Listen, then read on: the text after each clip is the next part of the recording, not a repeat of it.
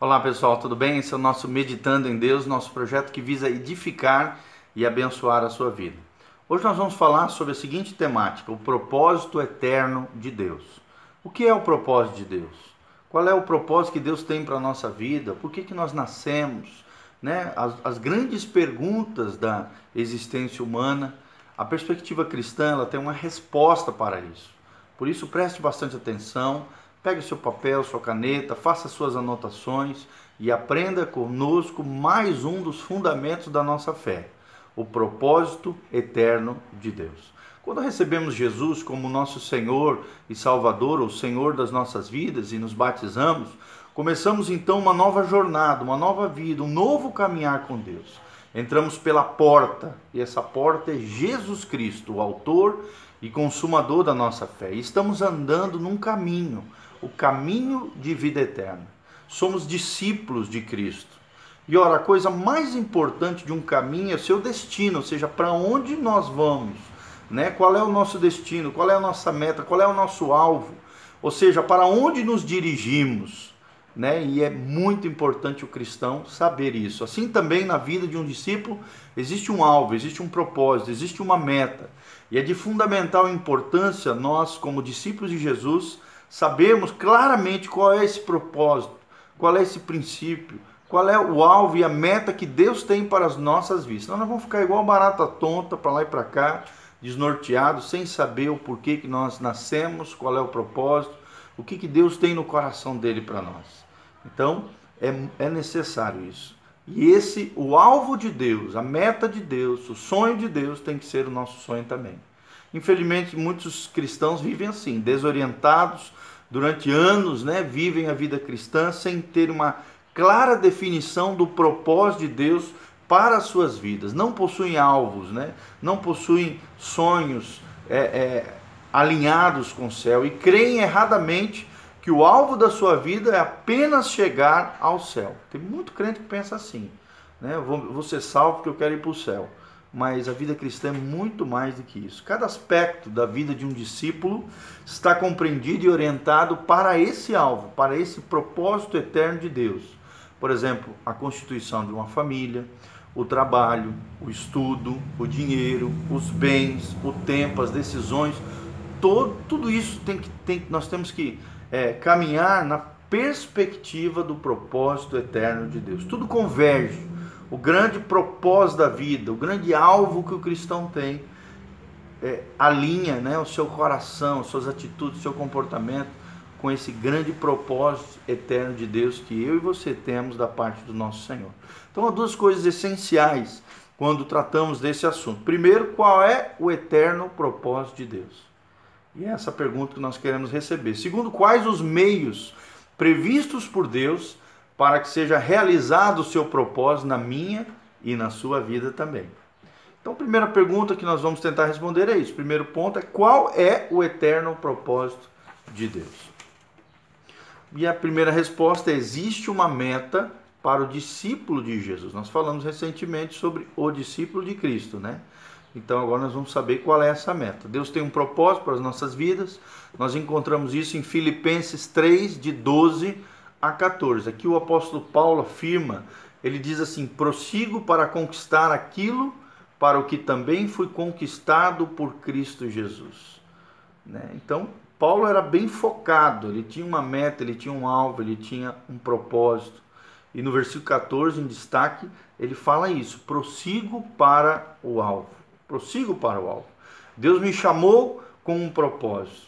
Eu não estou aí solto, sem, sem ter o que fazer ou sem alvo. Não. Qual é esse propósito? Para que, que Deus me salvou? Por que, que Deus me criou? Devo conhecer esse propósito, fazer dele o alvo para a minha vida.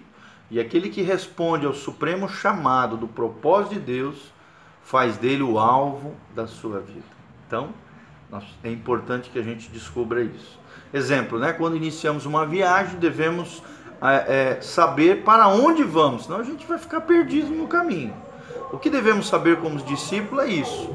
Para que, que eu fui chamado? Qual é o chamado de Deus para minha vida? E aí o segundo destaque que nós gostaríamos de dar é justamente isso, o propósito eterno de Deus. Qual é o propósito eterno de Deus? Ele se resume numa frase: ter uma grande família de muitos filhos semelhantes a Jesus. Você pode repetir comigo? Ter uma grande família de muitos filhos semelhantes a Jesus. Onde é que nós encontramos isso? Efésios 1, de 4 a 5, Efésios 1, de 4 a 5, Romanos 8, 29 e Hebreus 2, 10. Efésios 1, 5, a Bíblia diz: Ele nos predestinou para a adoção de filhos. Está aqui o primeiro destaque: ter uma família de muitos filhos. Romanos 8, 28 e 29, a Bíblia diz: Ele também nos predestinou para sermos conforme a imagem do seu filho, sermos parecidos com Jesus. Ter uma grande família de muitos filhos semelhantes a Jesus. Em Hebreus 2,10 ele diz: conduzindo muitos filhos à glória. Querido, se você quer experimentar verdadeiramente a manifestação da graça e da glória de Deus, o favor de Deus sobre a tua vida, entenda isso, viva isso, vivencie isso. Você nasceu para fazer parte da grande família de Deus, ser filho de Deus e ser cada dia mais parecido com Jesus semelhantes ao seu Filho, para o louvor da sua glória. Esse é o eterno propósito de Deus. Predestinar na Bíblia tem esse significado de um destino de antemão. Deus nos preparou antes da fundação do mundo para o louvor da sua glória. Deus se propôs em si mesmo ter uma grande família de muitos e muitos filhos, semelhantes ao seu filho Jesus. Deus quis criar-nos para nos fazer participantes da sua glória e das inescrutáveis riquezas da sua herança. Da mesma maneira que Deus é a nossa herança, nós também somos herança de Deus, somos propriedade exclusiva do Senhor, nação de reis e sacerdotes. Segundo o desejo da sua vontade, Deus quis conformar-nos a cada dia a imagem do seu filho amado, por, pelo seu amor né, imensurável, extraordinário, extravagante, antes de nos criar, Deus nos destinou para sermos conformes o seu filho amado, Jesus de Nazaré, a participarmos de tudo aquilo que é seu e de nos alegrarmos e, no, e gozarmos da mesma relação que Jesus tem com o Pai, nós podemos ter com o Filho através do Espírito Santo para a glória de Deus Pai. Tudo isso para o louvor da sua glória. Eu nasci, você nasceu para o louvor da glória de Deus. Como é que nós podemos desenvolver esse propósito de Deus na nossa vida? A criação de Deus aponta para esse propósito eterno de Deus. Nós vemos isso em Gênesis 1, 26, né? Façamos o homem a nossa imagem e a nossa semelhança. Quando ali a Trindade bendita, o Pai, o Filho, o Espírito Santo criaram o homem eles fizeram com um propósito. A imagem e semelhança do próprio Deus. Então Deus criou o homem e a mulher segundo a sua imagem, a sua semelhança, para que eles, se multiplicando, formassem um numeroso povo de homens e mulheres feitos à imagem e semelhança de Deus, formando assim uma linda família, família eterna, com a qual levaria-se a cabo os planos eternos de Deus problema é que entrou um inimigo mortal chamado pecado. O pecado desviou o homem do propósito eterno de Deus. Satanás não quer que o homem estabeleça esse propósito, seja parecido com Jesus, tenha uma grande família de muitos filhos semelhantes a Jesus, e nem que o homem cumpra isso. E por isso incita o tempo todo eu e você, nós seres humanos, a rebelião contra Deus. A vivemos uma vida independente, rebelde, com coração duro, pecaminoso, sujo, imundo. O homem então pecou lá no Gênesis, perdeu a imagem de Deus, ficou desfocada, não totalmente destruída, mas desfocada, embaraçada, embaçada, né? Embaraçada, embaçada. E ali o homem expulso da presença de Deus perdeu a comunhão tremenda, gloriosa, a intimidade que tinha com Deus. Como diz Romanos 3:23, todos pecaram e destituídos estão da glória de Deus. Todos pecaram e destituídos estão da glória de Deus. Então, carecemos, estamos destituídos, precisamos dessa glória, dessa graça de Deus sobre nós.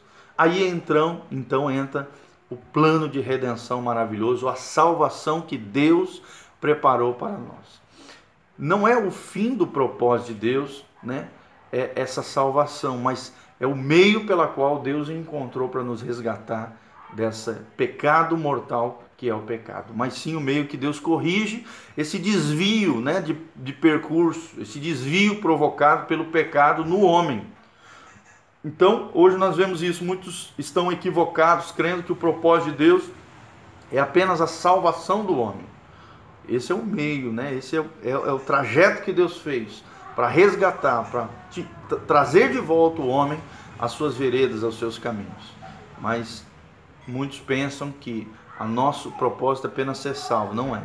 Deus seria cúmplice de um pecado, porque para salvar o homem, Deus teria que primeiro levá-lo a pecar. Não é isso que a Bíblia revela, né? Deus permitiu que o pecado é, é, surgisse na criação humana, mas ele não é responsável. Nós, seres humanos que pecamos, somos responsáveis, né? E, e, e então nós temos que entender que o, o propósito de Deus não termina aí, apenas no, no pecado do homem e no resgate do homem, não. Então, quando Deus disse não peque, né, não coma do fruto, na verdade ele queria dizer, é, é, na verdade queria dizer, peque, come do fruto, para que eu possa cumprir o meu propósito de redimir a humanidade. Isso é ridículo, né? Tem gente que pensa assim, ah, como é que Deus que sabia que o homem ia pisar na bola permite que o homem caia no pecado? Não, irmãos, é ridículo isso. A redenção não é ainda o grande alvo de Deus, mas sim o grande meio pela qual Deus, em seu propósito eterno, cumpre em nós né, a sua gloriosa salvação, a sua gloriosa bênção. Nós temos que entender isso. O pecado é fruto da rebelião do homem, de querer viver uma vida independente. Então não podemos pensar que Deus né, fez com que o homem comesse do fruto para que então pudesse é, redimir a humanidade, cumprir o seu propósito como se ele fosse participante do erro humano ou alguém que levou o homem a pecar para então surgir a salvação. Não, não é isso.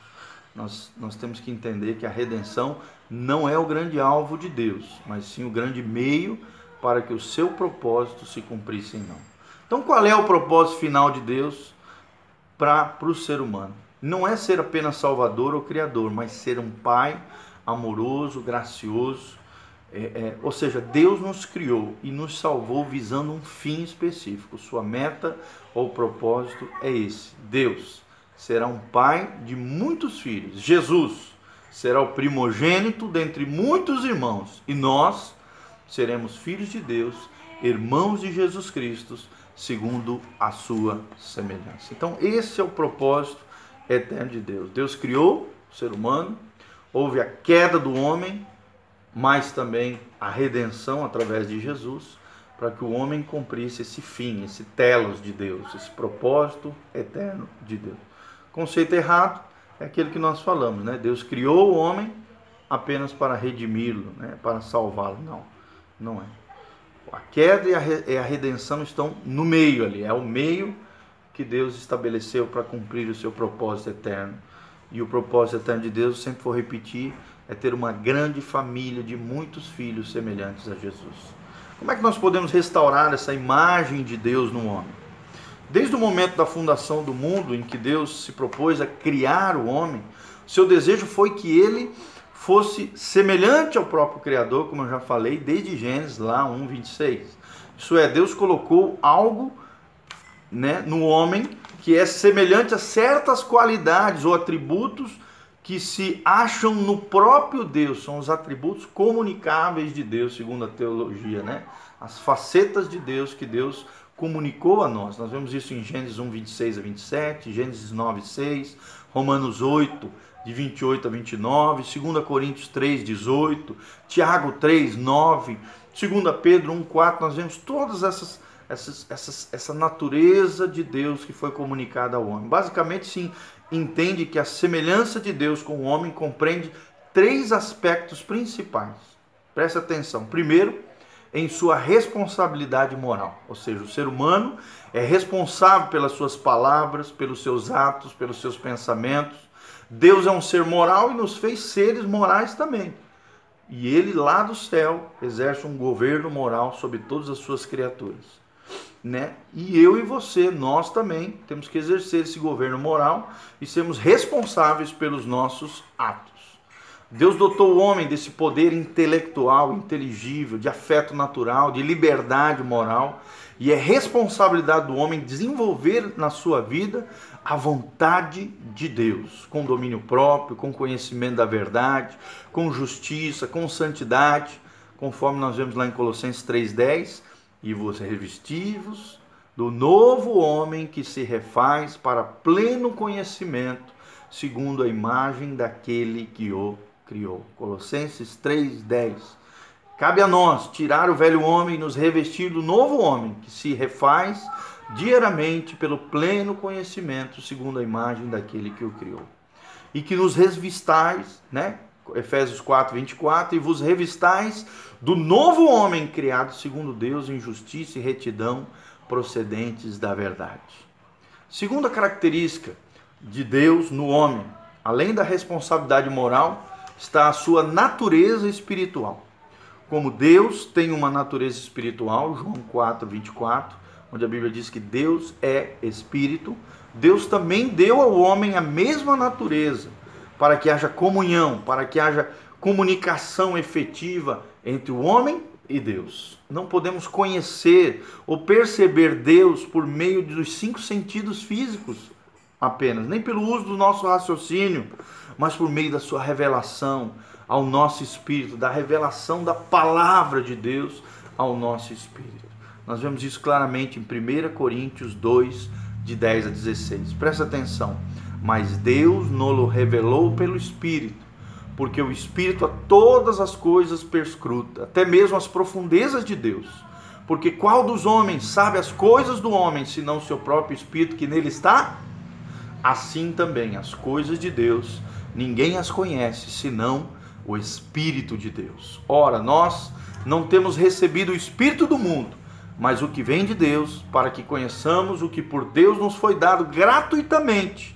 Disto também falamos, não em palavras ensinadas pela palavra, sabedoria humana, mas ensinadas pelo Espírito de Deus, conferindo coisas espirituais com espirituais. Ora, o homem natural não aceita as coisas do Espírito de Deus, porque eles são loucura e não pode entendê-las, porque elas se discernem espiritualmente. Porém, o homem espiritual julga todas as coisas, mas ele mesmo não é julgado por ninguém. Nós, porém, temos a mente de Cristo. 1 Coríntios 2, de 10 a 16. Nós, porém, temos a mente de Cristo. Se você tem o Espírito Santo, o governo de Cristo na sua vida, você tem a mente de Cristo. Que mente é essa? É o Espírito Santo comunicando ao nosso espírito a vida de Deus, os pensamentos do céu, a mentalidade bíblica, a perspectiva cristã, a perspectiva do eterno. Mas aquele que se une ao Senhor, diz em 1 Coríntios 6,17, é um espírito com ele. Através do Espírito Santo, nós somos um com o nosso Pai, nós somos um com o Filho, nós somos um com o seu Espírito extraordinário. Mas aquele que se une ao Senhor é um espírito com ele. Então, nós vemos tudo isso na Bíblia, Romanos 8,16, a Bíblia diz, Romanos 8,16, o próprio Espírito testifica com o nosso espírito que somos filhos de Deus.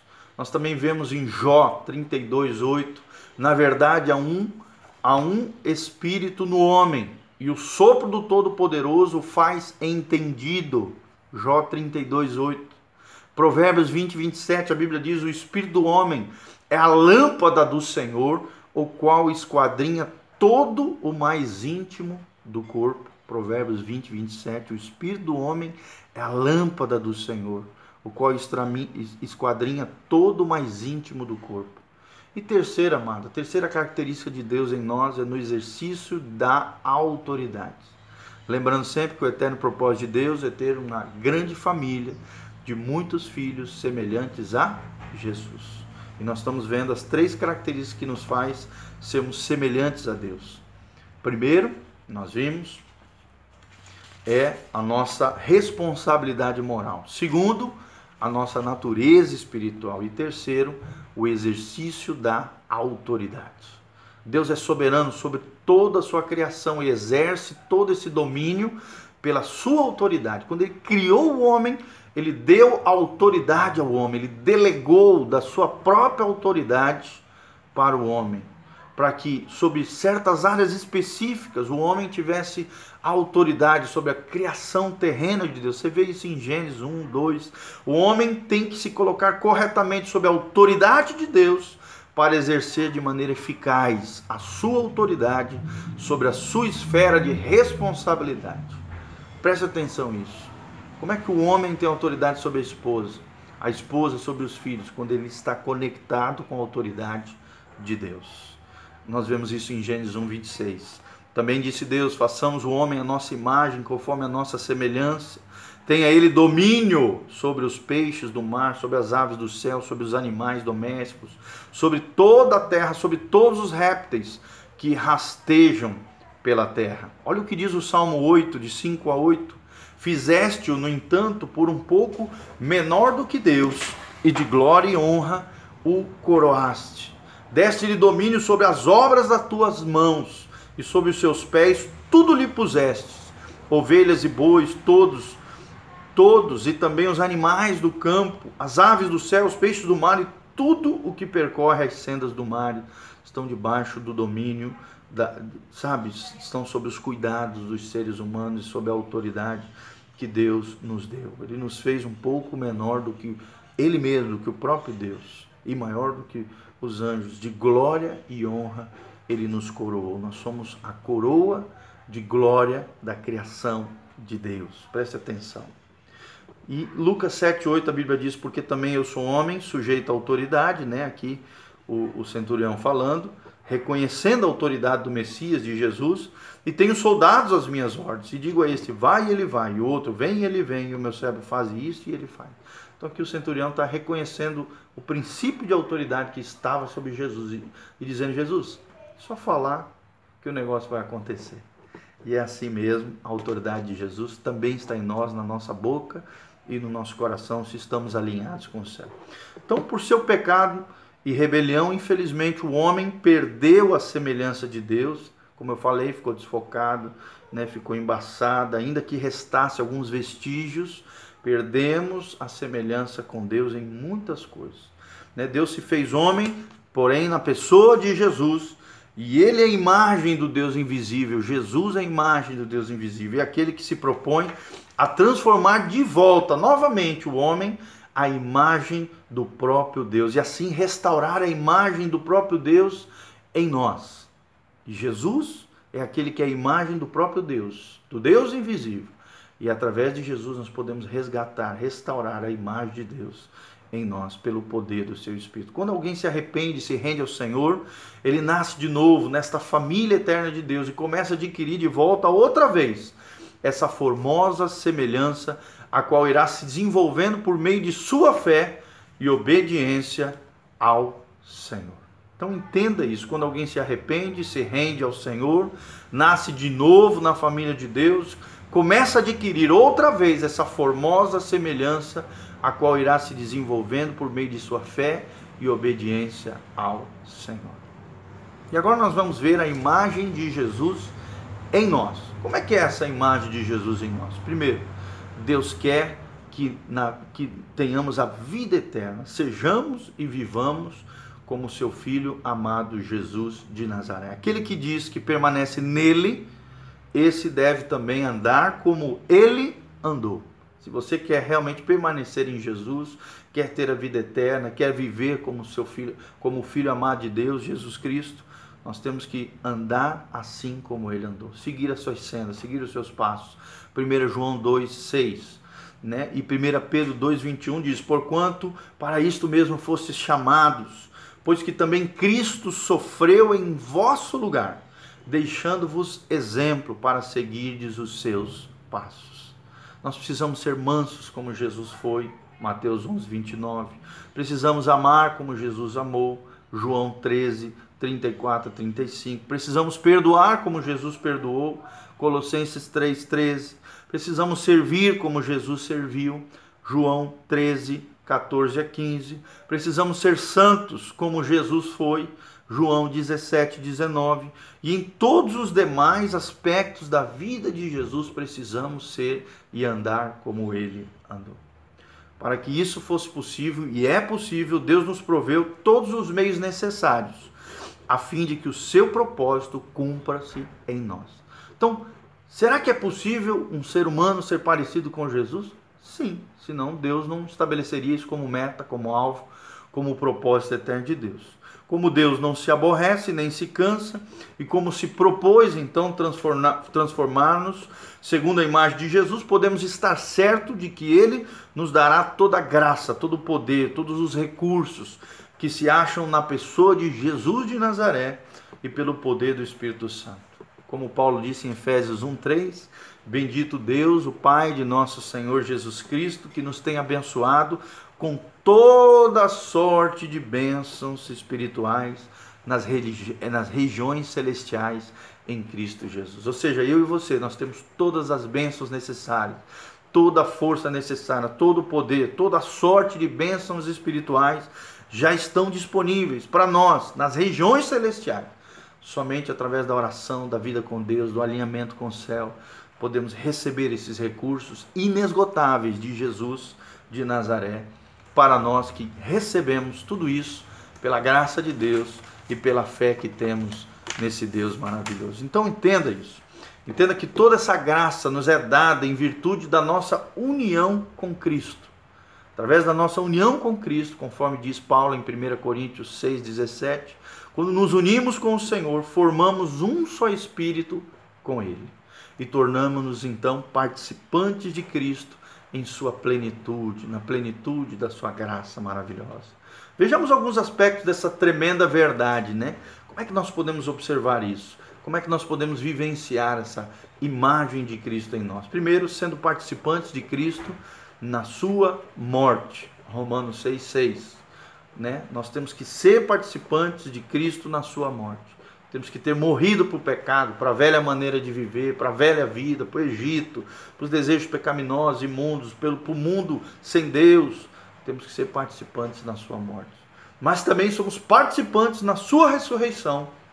Efésios 2, 5, Colossenses 3, 3, da mesma maneira que Jesus ressuscitou, nós um dia nos ressuscitaremos com Ele, mas nós já podemos viver hoje, aqui e agora, o poder da ressurreição o poder dessa nova vida ressurreta de Jesus de Nazaré, somos participantes da sua ressurreição. Terceira verdade, somos participantes também da sua exaltação. Efésios 2:6 e Colossenses 3:3. Ele pôs em nós o seu Santo Espírito. Romanos 8 de 9 a 11, o famoso capítulo da vida no Espírito em Romanos 8. Somos participantes da sua natureza divina, da mesma natureza de Deus, a natureza divina foi compartilhada conosco. Nós vemos isso em 2 Pedro 1, de 3 a 4. Nos fez seus filhos, nos deu a vida eterna, nos fez reis e sacerdotes com acesso ao Pai, pelo trono da sua graça. Apocalipse 1, 6. 1 Pedro 2, de 5 a 9. Também nos fez herdeiros de Deus e co-herdeiros com Cristo Romanos 8, 17. E por tudo isso nós somos feitos participantes de Cristo. Temos essa nova vida maravilhosa e começamos a ser conformados ao caráter de Cristo, a semelhança de Jesus, as características de Jesus têm que estar em nós. Agora temos então uma nova mente, a metanoia, a mudança de mente, um novo espírito, um novo pneuma de Deus, um novo sopro de Deus. Somos espíritos vivificantes isso nos obriga a perguntarmos o seguinte: como é que vive e atua aquele que tem o espírito e a mente de Cristo? Como é que vive e age aquele que sabe que sua vocação é ser como Jesus? Será que nós temos feito isso, pensado, agido, vivido como pensava e agia Jesus? Porque como ele tem só um objetivo na, na vida, né? Ele falava, eu não vim aqui fazer a, minha, as minhas coisas, não, eu vim satisfazer os negócios do Pai? Será que nós temos feito os negócios do Pai, nosso Pai amado, né? Satisfeito o coração de Deus, ver as pessoas, né, que os rodeiam. Nós nós vemos hoje as pessoas todas desnorteadas, perdidas, como ovelhas que não têm pastor, como Jesus viu em Mateus 9, 36. Nós, será que nós temos visto as pessoas assim? Será que temos ajudado a elas saírem dessa desorientação? dessa perdição, dessa, desse cambalear de vida? Será que temos tido os olhos de Jesus? Será que temos compaixão? Temos nos sacrificado para salvar os perdidos, para pastoreá-los no Senhor? Conforme diz Filipenses 3:10, Colossenses 1:24. Começa, será que nós temos começado a participar dos sofrimentos de Cristo? Igual a Jesus, temos feito esse o objetivo da nossa vida e a razão da nossa vida, o eterno propósito de Deus? ter uma grande família de muitos filhos semelhantes a Jesus? Será que temos trazido muitos filhos à família eterna de Deus, ganhando almas para Jesus? Um dos instrumentos mais poderosos para formarmos discípulos à imagem de Cristo é o exemplo da nossa própria vida. É sermos sal da terra e luz do mundo. É sermos um testemunho vivo de Deus. É sermos a palavra de Deus encarnada na terra. Porque Deus quer ter muitos filhos semelhantes a Jesus. A meta de cada discípulo de Jesus é ser conformado à imagem de Cristo.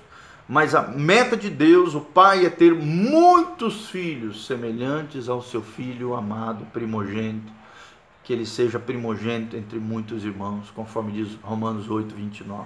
Conduzindo muitos filhos à glória de Deus Pai, Hebreus 2, 10.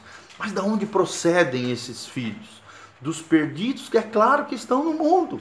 É deles que Deus quer, das nossas relações, das nossas influências, nossos parentes, nossos amigos. Deus quer que todos os homens sejam salvos. A Bíblia é muito clara nisso. E que sejam conformados à imagem do seu filho amado. 1 Timóteo 2,4. A Bíblia diz: O qual deseja que todos os homens sejam salvos e cheguem ao pleno conhecimento da verdade. Mateus 28, 19 a 20, a Bíblia diz: Ide, portanto, fazei discípulos de todas as nações, batizando-os em nome do Pai, do Filho e do Espírito Santo, ensinando-os a guardar todas as coisas que vos tenho ordenado, e eis que estarei, estarei convosco todos os dias, até a consumação dos séculos. Mateus 28, 19 a 20. É a famosa grande comissão, o grande ide de Deus. Então, será que nós temos feito como Jesus? nos preocupado com os negócios do Pai, com o coração de Deus, com a vontade de Deus, com o propósito eterno de Deus, com os alvos de Deus, com as metas de Deus, com os sonhos de Deus. Será que os sonhos de Deus têm sido os nossos sonhos? Queridos, os negócios de meu Deus e Pai consiste em que seu propósito se realize e se complete na sua e na minha vida. Fazer dos negócios do Pai o objetivo da nossa vida terrena significa dedicar-nos totalmente à realização do seu eterno propósito, negando a nós mesmos e buscando primeiramente o reino de Deus e a sua justiça, conforme diz Mateus 6:33. Buscai em primeiro lugar o reino de Deus, e todas as outras coisas vos serão acrescentadas. Isto é, entregar-nos então a esses dois grandes objetivos. Primeiro, a conversão dos pecadores. Segundo, a edificação desses novos convertidos para que eles, como nós, sejamos discípulos de Jesus, conformados à imagem e semelhança de Jesus de Nazaré. Vou repetir: primeiro, a conversão dos pecadores. Segundo, a edificação desses novos convertidos. E com isso, então, no final desse grande projeto de Deus, a redenção dos nossos corpos né? Na grande a salvação, ela vai acontecer lá nesse dia glorioso, né? Ou do arrebatamento da igreja, ou então na ressurreição gloriosa do Senhor, onde os nossos corpos serão redimidos completamente, né? Quando Cristo voltar à terra, também os nossos corpos serão transformados à semelhança do seu corpo glorificado. Né? Mas enquanto isso não acontecer, nós temos que cumprir esse propósito, a conversão dos pecadores e a edificação dos novos convertidos e sermos cada dia mais parecidos com Jesus. Conforme diz 1 Coríntios 15, de 50 a 54, leia lá, você vai entender tudo isso que nós estamos falando. E Romanos 8, 17, a Bíblia diz: Ora, se somos filhos, somos também herdeiros de Deus, herdeiros de Deus e co-herdeiros com Cristo. Se com Ele sofremos, também com Ele seremos glorificado. Se você quer um dia ser glorificado, não, entenda isso, amado. Só será glorificado ou através do arrebatamento da igreja, ou através da ressurreição dos justos, para aqueles que já morreram em Cristo, somente aqueles que viveram, nasceram e morreram dentro do propósito eterno de Deus. Qual é o propósito de Deus? Ter uma grande família de muitos filhos semelhantes a Jesus. E gostaria de terminar com 1 João 3,2. Ora, agora somos filhos de Deus, e ainda não se manifestou o que havemos de ser. Sabemos que quando ele se manifestar, ou seja, Jesus no arrebatamento, na ressurreição, seremos semelhantes a ele, porque havemos de vê-lo como ele é. Como Jesus é, nós também teremos, temos que ser. 1 João 3,2. Então seremos como Jesus Cristo é. E vou terminar com esse lindo trecho de 1 Coríntios 15, de 50 a 54, que fala acerca do arrebatamento da igreja e da ressurreição dos nossos corpos, da ressurreição gloriosa dos crentes, da glorificação final de todos os crentes. Isto afirma, irmãos, fala o nosso querido apóstolo Paulo em 1 Coríntios 15, 50, 54. Isso afirma, irmãos, que carne e sangue não podem herdar o reino de Deus, nem a corrupção herdar a incorrupção. Eis que vos digo o mistério: nem todos dormiremos, mas transformados seremos todos, no momento, no abrir e fechar de olhos, ao ressoar da última trombeta, a trombeta soará. Os mortos ressuscitarão incorruptíveis e nós seremos transformados, porque é necessário que este corpo corruptível, meu e o seu, se revista da incorruptibilidade, e o corpo mortal se revista da imortalidade. Quando este corpo corruptível se revestir da incorruptibilidade, o que é mortal se, se revestir da imortalidade, então se cumprirá a palavra que está escrito: tragada foi a morte pela vitória. Ali então a morte será derrotada plenamente, completamente na nossa própria vida, através do arrebatamento e da ressurreição gloriosa de Jesus. Então, terminando, qual é o eterno propósito de Deus? Ter uma grande família de muitos filhos semelhantes a Jesus. Que eu e você façamos parte dessa família eterna de Deus, ganhando os novos convertidos, consolidando eles na fé, edificando eles para que sejam como nós, cada dia mais parecidos com Jesus de Nazaré. Que Deus abençoe a sua vida, que a graça de Deus venha sobre você, que você seja capacitado pelo Espírito a viver essa nova vida, essa vida eterna, esse, essa, ser cada dia mais parecido com Jesus. Que o seu coração se alinhe com o céu, que você conserte tudo que estiver de errado na sua vida, que a graça de Deus te alcance, o perdão de Deus venha sobre você, a purificação do sangue de Jesus, a bênção divina consertando, alinhando o seu coração com, com o céu e que o Espírito Santo te dê poder e graça para vencer totalmente todo e qualquer pecado de iniquidade, dificuldade, luta, tribulação em Cristo Jesus. Somos mais do que vencedores.